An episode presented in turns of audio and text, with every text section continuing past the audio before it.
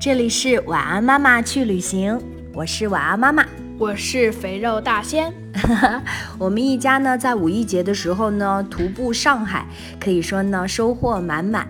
当我们走到上海的思南路的时候，我们看到了很多商业气氛比较浓的一些呃活动。当然，这和我们想象的思南书局好像有一些不一样哦。对，因为之前都是在微信公众号当中看到。呃，我们在逛到那个思南书局诗歌店的时候，在对面看到了一家非常特别的幼儿园。我觉得能在老洋房里面读书的小朋友真的好幸福哦。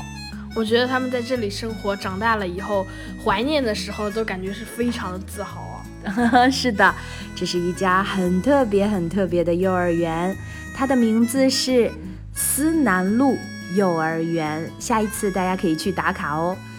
然后我觉得老人家住在老洋房里，这才是真正的上海。